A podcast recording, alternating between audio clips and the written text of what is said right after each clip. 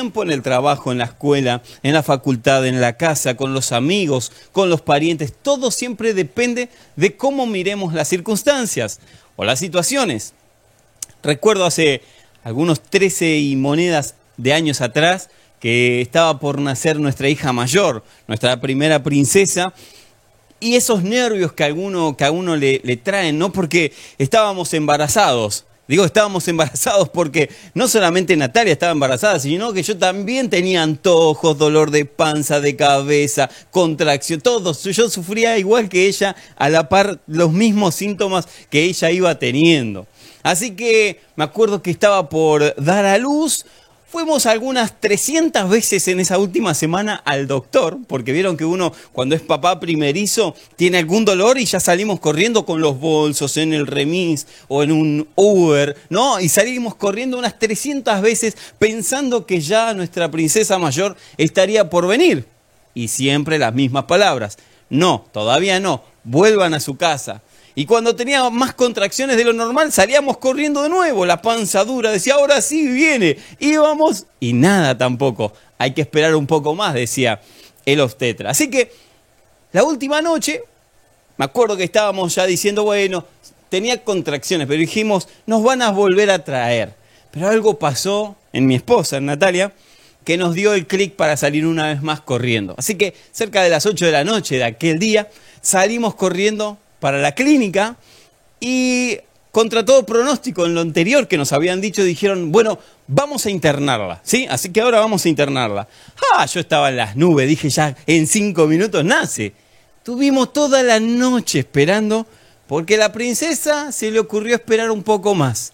Así que me acuerdo que estaba en la, en la camilla Natalia y yo estaba al lado sentado esperando y pasaban los minutos, las horas. Yo ya le había avisado hasta al presidente que iba a ser padre, que esa noche iba a ser padre. Y la verdad que no funcionó. Y no estoy hablando de la tecnología que hoy nosotros tenemos, que uno manda un WhatsApp y enseguida se enteran las personas. Yo les estoy hablando hace 13 años, donde los teléfonos eran ladrillos, era una cosa así, que uno mandaba un texto. No existía el WhatsApp mandaba un texto que valía fortuna y ese texto llegaba un poco con retraso y si no, lo, último era llamar por teléfono.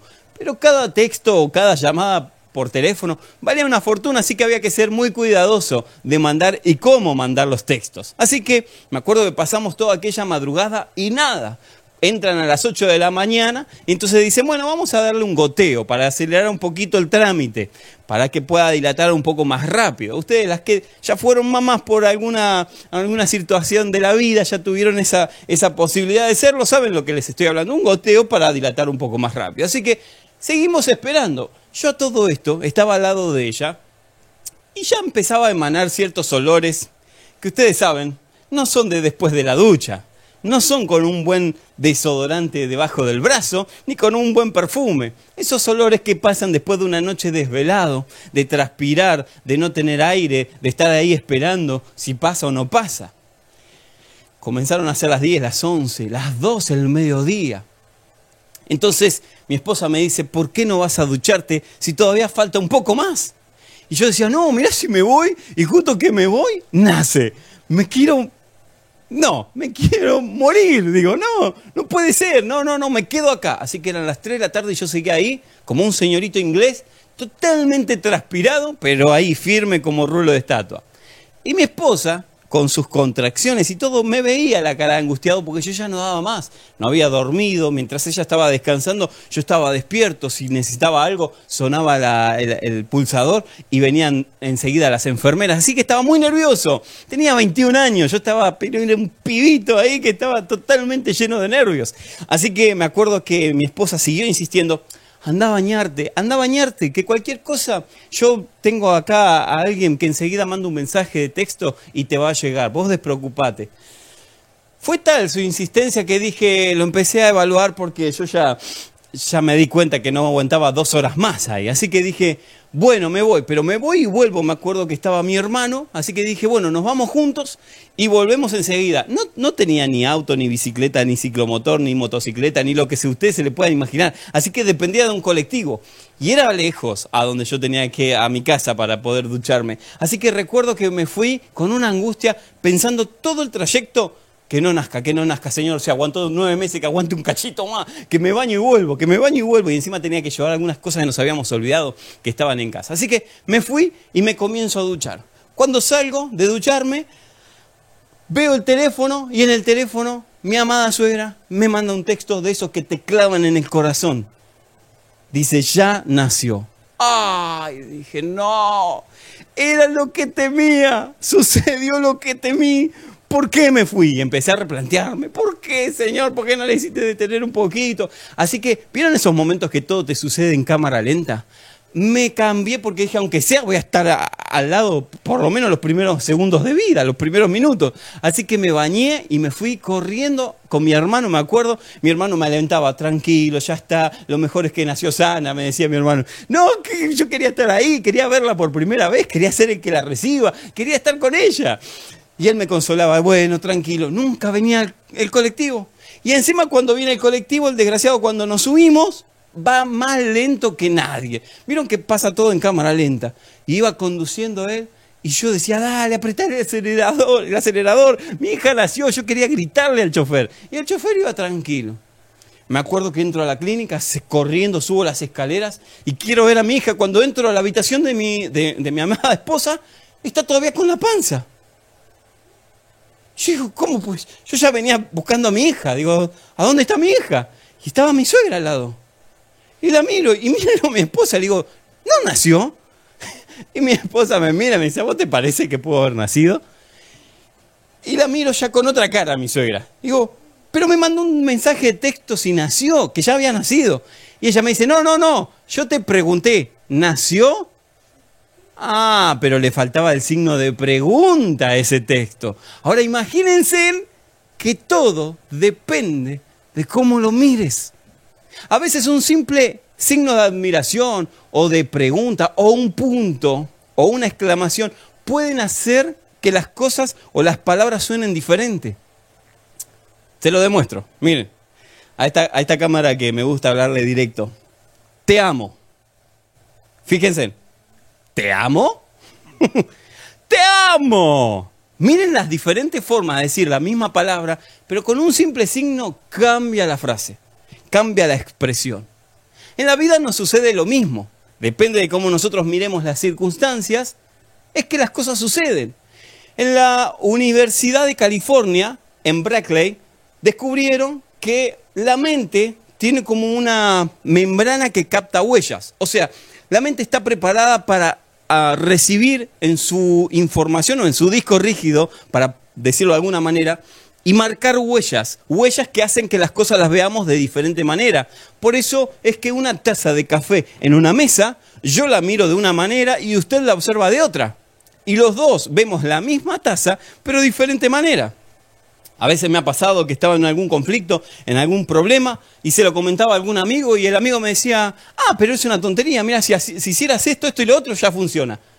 Y yo decía, ay, tiene razón y yo me estaba, me estaba carcomiendo por dentro pensando de que no iba a funcionar y él que la mira desde otro lado, desde otro ángulo, esa situación le parece mucho más fácil. Porque todo, mis amados, mis amadas, depende de cómo lo veamos. En el libro de libros, en la Biblia, ya esto hace miles de años atrás, más de seis mil años atrás, ya lo explicó Dios. Lo que pasa es que esto se descubrió ahora con esta universidad famosa de California. Pero Dios ya había dado luz respecto a esto, de que cada uno tenemos un patrón de conducta, huellas que quedan grabadas en nuestra mente, huellas que, que, son como tatuajes que están impregnadas en nuestra mente y cuando sucede algo nosotros la vemos tras ese velo o esa huella, porque nos dejó una marca. Así que sucede lo mismo en la palabra y Dios va a explicar acerca de esto. Y cuando Él lo explica, lo explica de una manera muy sencilla. Miren, en el Nuevo Testamento encontramos a cuatro personas que vieron el mismo suceso desde cuatro ópticas diferentes. Mateo, Marcos, Lucas y Juan relatan, los libros sinópticos, como le decimos, relatan la misma historia, el mismo suceso, desde cuatro perspectivas diferentes. Y eso sucede porque cada uno de ellos tenía un bagaje de experiencias que vivieron con Jesús desde un ángulo diferente. Dos de ellos estuvieron con Jesús, otros dos no, y son historiadores y cuentan lo que le contaron. Y por eso podemos ver perspicazmente la historia dependiendo de dónde la querramos ver. Ahora, el apóstol Pablo nota que el pueblo o la iglesia de Corintios tenía un gran dilema. Estaban atravesando muchas pruebas, la iglesia era perseguida, y entonces ellos empezaron a desanimar.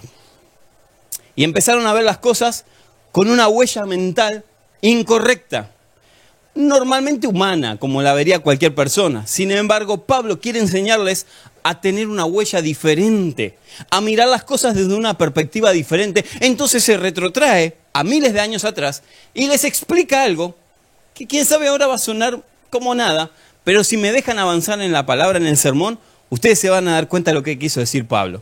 En la carta a los Corintios, la primera carta a los Corintios 10, verso 1 y 2 dice, todos nuestros padres estuvieron bajo la nube y todos pasaron el mar. Y todos, para con Moisés, fueron bautizados en la nube y en el agua. Acompáñenme en unos instantes a una aventura que realmente es apasionante, que le sucedió al pueblo de Israel. Y con esta aventura que vamos a compartir hoy en esta mañana rápidamente, creo que Dios va a traer revelación, luz a tu mente, para que los próximos pasos que des tengas en cuenta este principio bíblico, tengas en cuenta esta huella que hoy te quiero dejar en tu mente. Quiero grabar de parte de Dios una huella que sea difícil de que la saques de tu mente. Para eso necesito que vengas conmigo a un relato maravilloso en Éxodo, en el pueblo de Israel, cuando Dios le da una orden a Moisés y Moisés tiene que ejecutar una orden divina. Esto que vamos a hablar no tiene que ver solamente con el pueblo de Israel, como yo siempre lo digo. Esto que vamos a hablar tiene que ver con mi vida y también con tu vida y con la forma de ver las cosas como las nosotros normalmente las vemos. A veces Dios va a tener que cambiar el paradigma. Mira, ¿no te pasó nunca que de repente un revés de cartas te hizo quedar en offside? Que de repente un cambio de cartas, cuando se da vuelta y te muestran los naipes, las cartas, de repente quedaste fuera de la partida, fuera de la jugada. Que de repente la vida iba normal, pero te llamó la clínica y te dijo los resultados finalmente dieron positivo, así que tenemos que empezar el tratamiento aquel jefe que te llamó a la oficina y te dijo rescindimos de sus servicios. Estamos en crisis. Y de repente al revés de las cartas te quedó, te, te dejó fuera del carril, te dejó fuera de la carrera. Y eso que estabas viendo con positivismo, con, con una mirada de bendición del cielo, de repente se torna y te dicen, lo siento, falleció. Y todo se hace como les decía recién con el colectivo, con el colectivero. Se hace una pausa y comenzás a ver los árboles lentamente. Y se empiezan a grabar huellas en tu mente. No sucede a todos, a ustedes que están del otro lado, a nosotros que estamos aquí, absolutamente a todos. Y es que no estamos preparados para esos problemas, no estamos preparados para esas circunstancias en la vida. Y eso hace que nosotros no nos, no nos tengamos una perspectiva de, bueno, listo, si entonces la vida se me va de las manos, ¿qué sentido tiene que pelee? No saben cuántas personas han dejado de luchar con 16 años. ¿Cuántas personas prefirieron tomar un arma o empastillarse hasta ver la muerte con 13, 12 años? No solamente con 40 y 50 años. Porque alguien puede decir, bueno, se quitó la vida. ¿Cuántos años tenía? 60. Bueno, vivió. No justifica nada, obviamente, pero vivió. ¿Y pero cómo puede hacerlo un chico de 8 años, de 12, que se quite la vida? Si no vivió nada. Es que al revés de las cartas a veces nos muestran una huella en nuestra mente o nos impregnan una huella que otro lo vería de otra manera, encontraría una solución, pero nosotros no la vemos. Y no la vemos por lo mismo que le pasó a Moisés. A Moisés le pasó exactamente lo mismo. Imagínense que Dios le dice a Moisés, ve y libera a mi pueblo te voy a usar. Moisés le da pretextos, excusas, que no puedo, que no estoy en comunión, que... y Dios le dice, te quiero usar. Así que va y obedece la voz de Dios después de mucho trato con Dios. Y cuando está delante el faraón, el faraón después de las señales los deja ir en libertad al desierto. Pero de repente dice la palabra que Dios endurece el corazón del faraón y dice, no, estos no se me van a ir, yo quiero que vuelvan y sean mis esclavos. Así que manda a todos los soldados y va él mismo tras el pueblo de Israel. El pueblo de Israel llega al mar de los juncos y de repente tienen un mar, un océano de un lado y no pueden cruzar el océano. Me imagino a alguien diciendo, gorda, ¿cómo hacemos para cruzar esto? No sé, vos me llevas a, a tus hombros porque yo nadar no sé. Y mojar no quiero, así que vos vas a hacer planchita y me llevas para el otro lado se terminaban ahogando todos porque había un mar del otro lado. Y cuando giran y ven para atrás, ¿a qué no saben quién viene, vienen atrás? El faraón con todos sus séquitos de soldados.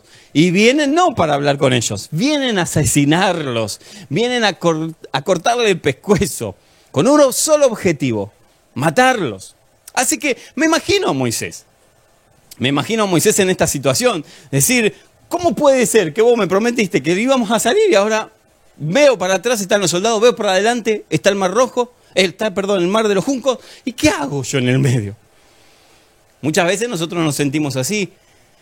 Y no digo solamente nosotros, ¿eh? porque a veces algún familiar se siente de esta manera y nosotros no sabemos cómo ayudar. Y nos dice, lo que pasa es que me siento entre la espada y la pared. En un sentido me siento que no puedo ni avanzar, no puedo retroceder tampoco. Me siento estancado. Esta prueba que me tocó pasar me dejó no sai, me dejó fuera de, de, carrera. Así que esto que sucede acá en la palabra, también nos sucede a nosotros. Normalmente, mis amados, yo he dicho varias veces, ¿dónde estás? ¿Dónde estás, papá? ¿Cómo puede ser que me suceda esto? Si te sirvo hasta donde me da la mente, no te he traicionado, te amo, te busco todos los días, ¿cómo puedes permitir que tenga un mar delante que me voy a ahogar seguro? Y atrás soldados que me están buscando para matar. ¿Cómo permitiste que, llegue a este punto? ¿Por qué? ¿Dónde estás ahora que más te necesito? ¿Dijiste eso alguna vez? ¿A dónde estás ahora que más te necesito? Y sentís que el cielo se vuelve gris, se cierra todo y no hay palabra de parte de Dios. El pueblo de Israel se sentía así y yo realmente no lo juzgo. No lo juzgo porque conozco mi historia y yo sé que yo hubiese estado en, el mismo, en la misma situación que yo hubiese preguntado de la misma manera, ¿dónde está Dios? Y nos libertó para que muramos acá, entre el mar y la gente y los egipcios. ¿Cuál es el sentido? ¿Qué es lo que Dios nos quería enseñar? ¿Que íbamos a, ser libres un ratito y después íbamos a terminar muertos? Obviamente que esta frase no la digo de mí, sino de mi corazón, porque muchas veces me he sentido así, me he sentido deprimido, sin ánimo, no queriendo seguir adelante. Pero si puedo mostrarte revelarte, iluminarte en lo que el Espíritu Santo me mostró esta semana, créanme, sin lugar a duda, que hoy va a ser un antes y un después. Va a dejar el Espíritu Santo una huella en tu mente y va a hacer que no vuelvas a mirar las circunstancias como las veías hace unos instantes atrás. Acompáñenme rápidamente, no quiero perder demasiado tiempo. Imagínense a Moisés. Moisés está entre el mar la gente, el pueblo y también los soldados que lo vienen a, perseguir. Y Moisés observa algo que luego Pablo, el apóstol Pablo, muchos años, miles de años después, se daría cuenta. Moisés se da cuenta. Y Moisés no solamente ve el problema, el mar y los soldados, sino que ve a Dios en el problema. Lo ve a tal punto que toma la vara, la levanta y el mar, ya sabemos la historia, se abren dos. Ahora, ¿qué es lo que vio Moisés que nosotros hoy, 2020 años después, todavía seguimos sin ver? ¿Qué es lo que él vio desde otro ángulo, desde otra óptica, que nosotros desde este ángulo no logramos ver? ¿Qué es lo que nos tiene que enseñar? ¿Qué es lo que Jesús hoy nos quiere enseñar? Que todo depende de cómo veas la situación. El pueblo de Israel estaba viendo mar delante, egipcios atrás. Lo mismo que, que, perdón, que Moisés. Y Moisés estaba viendo a Dios en medio del mar. Otra vez, Moisés estaba viendo a Dios en medio del mar. ¿Cómo es que sabes esto, Tospar? Miren, se los quiero decir. Así dice Corintios o así dice el apóstol Pablo en la carta a los Corintios. Y todos para con Moisés fueron bautizados en la nube y en el mar. Todos, absolutamente, fueron bautizados en la nube y en el mar. O sea que Moisés no solo recibió una orden del cielo, del Padre, que le dijo, libera a mi pueblo, sino que vio la Trinidad, que no, luego nosotros muchos años después entenderíamos, y hasta a veces se nos cuesta comprender, Dios trino, un solo Dios en tres personas. Moisés vio eso. Moisés vio un, un, ángulo que nosotros a veces nos cuesta ver en medio de, los problemas. Vemos una prueba y ya vemos la prueba entera. Decimos, no vamos a salir, ¿cómo vamos a sacar? Dios, dale, ayúdame, no te veo, no te siento. Empezamos a poner pretextos, empezamos a somnubilarnos, empezamos a retroceder, pero no vemos a Dios en el problema. Giesi, Eliseo le pide a Dios que abra los ojos de Giesi para que pueda ver que eran mayores los que estaban con ellos que los que estaban en contra. Eso lo pudo ver Eliseo, Giesi no. Y Moisés ahora está viendo algo que todo el pueblo no está viendo. Lo está viendo a Dios en medio del mar. Nuestra hija, la que yo recién les comentaba, nuestra hija mayor, eh, es una gran estudiante. Pero en serio, termina, parece que soy el papá, ¿no? Y se me caen las babas. No, no, pero termina con honores, las preceptoras suelen felicitarnos, los directivos, por su esmero. Pero hay una materia que le cuesta muchísimo, y está acá y se está matando de risa, que es matemática. Las matemáticas, a ah, ella le encanta hablar, le encanta estudiar la historia, pero las matemáticas eh, son dos más dos son cinco para ella, porque no, no les cuadra, no tiene la mente matemática que otro que está del otro lado dice, ah, pero son facilísimas. Y me acuerdo que el otro día estaba un poco complicada con el teorema de seno, que ustedes capaz que lo deben conocer del otro lado, A minúscula sobre seno de A mayúscula es igual a B minúscula. Bueno, ustedes ya saben todo, no le voy a dar una clase matemática. Y cuando ella tiene que dar algún problema, realizar algún problema, una prueba, tiene que recurrir a su papá o a su mamá, así que nos sentamos y tenemos dos opciones nosotros, como padres, como les pasa a los papis que están del otro lado y tienen hijos adolescentes. O le das el resultado y, entonces hacen, ponen el resultado y zafan la materia y aprueban la prueba, pero luego cuando estén de nuevo en las aulas y tengan que hacer la prueba no va a estar papá para decir el resultado, o le explican paso a paso cómo es que se debe aprobar o cómo se debe hacer correctamente una prueba. Así que con mi esposa siempre nos sentamos y dedicamos varias horas a explicarle paso a paso cómo tiene que resolver un problema. Cuestión que cuando esté sola, cuando no estemos nosotros, ella va a recordar mi mente, mi carita, mi carita, y se va a acordar qué papá le enseñó paso a paso y va a poder resolver sola, sin necesidad de que yo esté ahí al lado.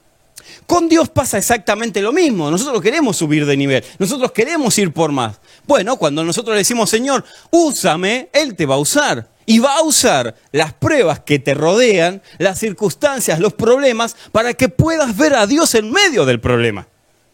Ah, no funciona de la otra manera. Él no es un Dios déspota que viene, te da la solución y te dice, bueno, ahora arreglate. Sin embargo, hay muchos cristianos que buscan un Dios a lo aladino frotar la, lámpara y que salga Dios, te dé el problema y después Él siga por su lado y vos seguís por el tuyo. No funciona así. Y créanme que hay muchos cristianos que hacen eso. Ay, dame, dame, Señor, bendecime, Señor, prosperame, Señor, saname. Los creyentes ovejas, como decían, saname, bendecime. No, están pidiendo todo el tiempo. Ay, si no resuelve Aladino, ah, entonces me voy a otra religión porque no me sirvió. No es así.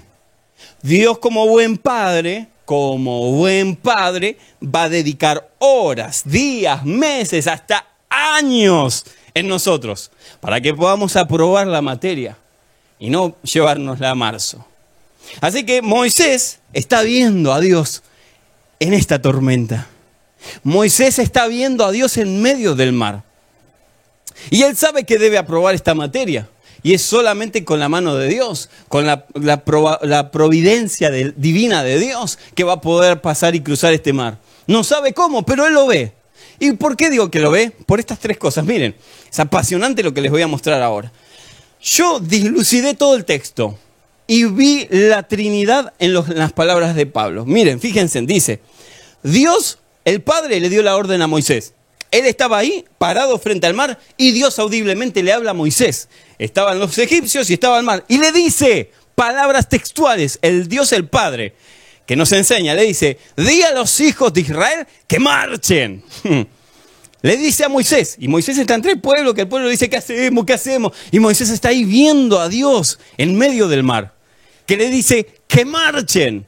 Entonces él levanta la vara y las aguas se abren. ¿Qué sucede ahora? Ve Moisés como una nube cubre a todo el pueblo de Israel. No a los egipcios, sino a todo el pueblo de Israel y los hace cruzar en medio de la tierra seca segunda parte de la, de la, Trinidad, el Espíritu Santo. Dice Hechos 2.2, y de repente vino del cielo un estruendo, como una nube cubrió a todos los que estaban en el aposento alto, y lenguas vino repartidas. Un viento recio sopló, una nube los cubrió, y la presencia del Espíritu Santo los llenó a todos. Lo mismo que sucedió con Moisés. La nube los guió dentro del agua, dentro de la tierra seca y cruzaron el mar, segunda, tercera persona de la Trinidad, que Pablo cita, que vio Moisés, que dijo Moisés, está que fueron bautizados en agua, no solamente en la nube, sino en agua. ¿Quién representa el agua? Jesús dijo,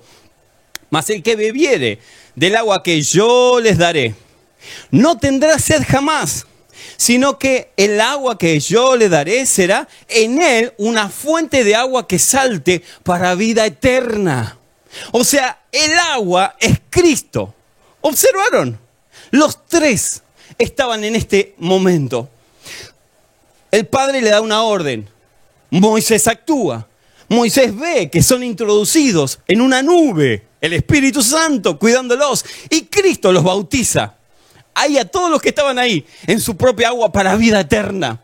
¿Qué sucede entonces cuando estás pasando una prueba? Sucede esto, Dios te da una palabra, marcha hacia adelante. El Espíritu Santo te impulsa a introducirte y Jesucristo es quien te bautiza, poniéndote dentro de, de vos esa fuente de agua viva para que no digas, y no sé, no voy a pasar esta prueba, sino que digas, con Cristo, con Cristo realmente puedo pasar esta prueba. Aleluya, es Cristo.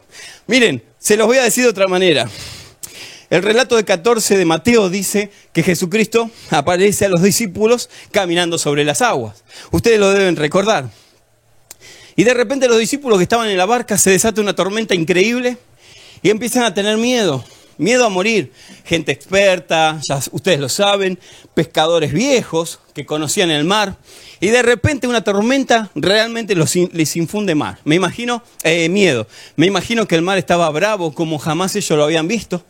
Y ven a, a una persona caminando sobre el agua. Piensan que es un fantasma hasta que uno de ellos dice, es nuestro maestro. Él es Jesús. Y entonces Pedro dice, si eres tú el Cristo, si eres tú nuestro maestro, manda que yo camine como tú sobre las aguas. ¿Y quién es? el que está sobre las aguas, el mismo que prometió que si bebieran de él tendrían agua, brotarían ríos de vida, eternamente, no un momento, no un instante, no unos segundos para conformarnos, para siempre. Ríos brotarían de nosotros para siempre. Así que Jesús le dice, Pedro, ven, camina, ven hacia mí. Y Pedro se baja de la barca y se baja de una manera, yo me imagino, él estaba viendo la tormenta. No es, no es que él no estaba observando lo que estaba pasando. Él estaba, lo estaba viendo. Y de repente, ¿qué pasó? ¿Qué sucedió? Que esa tormenta no lo pudo detener y comenzó. En la física esto no es imposible, pero para la física divina sí que es posible. Cuando hay una tormenta, las imposibilidades se vuelven posibilidades. Es ahí donde actúan los milagros. En lo que vos decís, no, esto no, no, tiene retroceso esto no se puede volver atrás. Y de repente pisas el agua y comienzas a darte cuenta que hay un milagro. Y das otro paso y otro paso y de repente Pedro ve la tormenta y se hunde. Sin embargo, con esa promesa de Jesucristo diciéndole, ven Pedro, entonces Jesús se acerca a Pedro, le toma de la mano y lo levanta nuevamente y le dice la frase que me imagino que Moisés no necesitó. ¿Por qué dudaste? Si el agua de vida eterna está enfrente tuyo y te llama, metete. Aunque no sepas nadar, metete.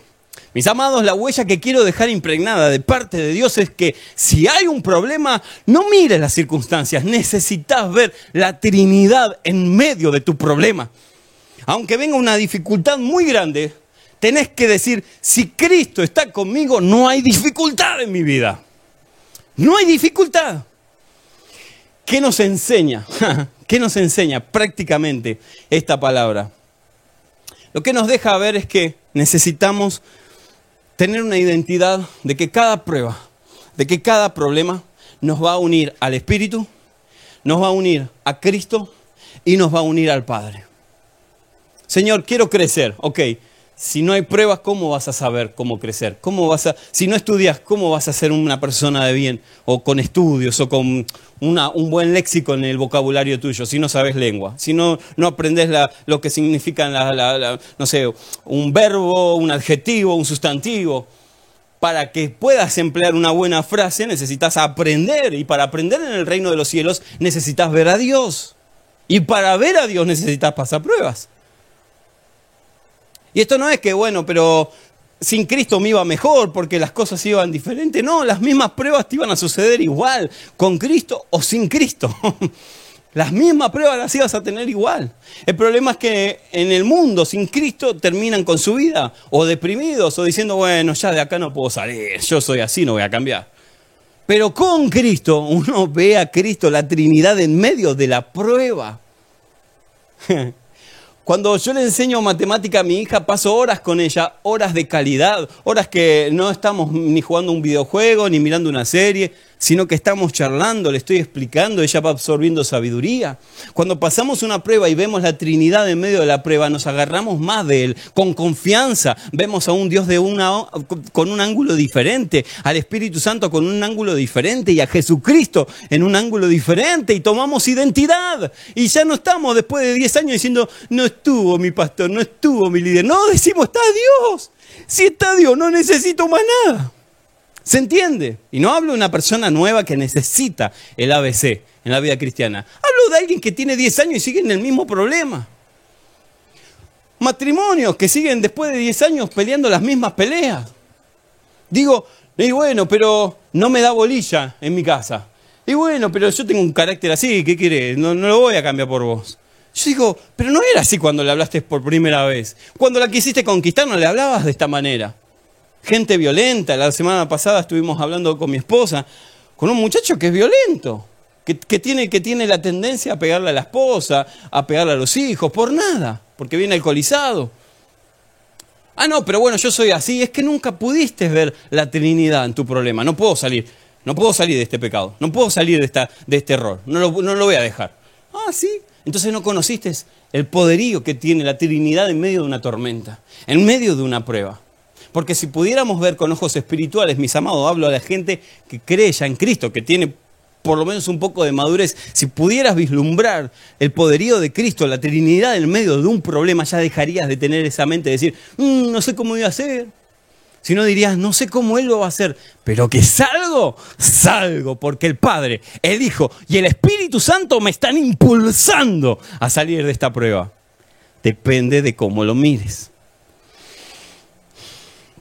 Norman Vincent Peale, así se llama, llegó a China y caminando por la ciudad principal de China se dio cuenta que había un centro de tatuajes donde realizan tatuajes, pero con una frase que a él lo impactó.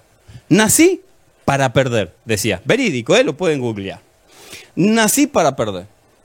Así que entra, entra al lugar absorto por lo que había leído y dice, hago una pregunta, ¿Se tatúan esta frase? ¿Nacido para perder? Sí, le dice el tatuador. Y bastante. A lo que él alega, ¿y cómo puede ser que se tatúen esta frase? Y el tatuador le dice algo que a él le quedó grabado en su mente. Le dice, lo que pasa es que antes de tatuarse su cuerpo, esta frase ya la tienen tatuada en su mente. Mis amados, todo depende de cómo miremos las circunstancias. Todo depende de cómo veamos una tormenta. ¿Qué me gustaría dejar tatuado en tu mente? ¿Qué me, gustaría dejar tatuado esa huella mental? Cambiar un pensamiento de no vamos a cambiar, no vamos a poder salir, a que tengas una mente de en Cristo. Una vez que nací, de nuevo, en Cristo no nací para perder, sino que nacimos para vencer. Aún la muerte con Cristo tiene solución, porque es pasar de un estado al otro. Aún la muerte tiene solución. ¿Dónde está muerte tu sepulcro? o, muerte tu aguijón? ¿Dónde, oh sepulcro, tu victoria? Jesucristo venció y como Él venció, nosotros nacimos para vencer. Aleluya. No sé si el Espíritu Santo te lleva a lo que quiero decir. Cuida tu huella mental. Tatúa tu mente, en lo más profundo de tu mente, esta frase. Si Él venció, yo también venceré. Si Él venció, nosotros venceremos. Esa es la promesa divina. Ok, ¿quieren una promesa de parte de Dios? La tengo porque Él me dijo que te diga esto que dice en Éxodo 14, 13, que fue una promesa para Moisés a todo el pueblo y por consiguiente nosotros hoy recibimos esa misma promesa. Atentos, como una huella en tu mente, quiero que la grabes en tu corazón y que la recuerdes toda esta semana cuando venga algún infortunio, alguna situación, recuerdes esta promesa. Dice así, y Moisés le dijo al pueblo de parte de Dios, no teman, estad firmes y ved las salvación que Jehová hará hoy con vosotros. Jehová peleará por vosotros y vosotros estaréis tranquilos. Aleluya. Quiero orar por ustedes.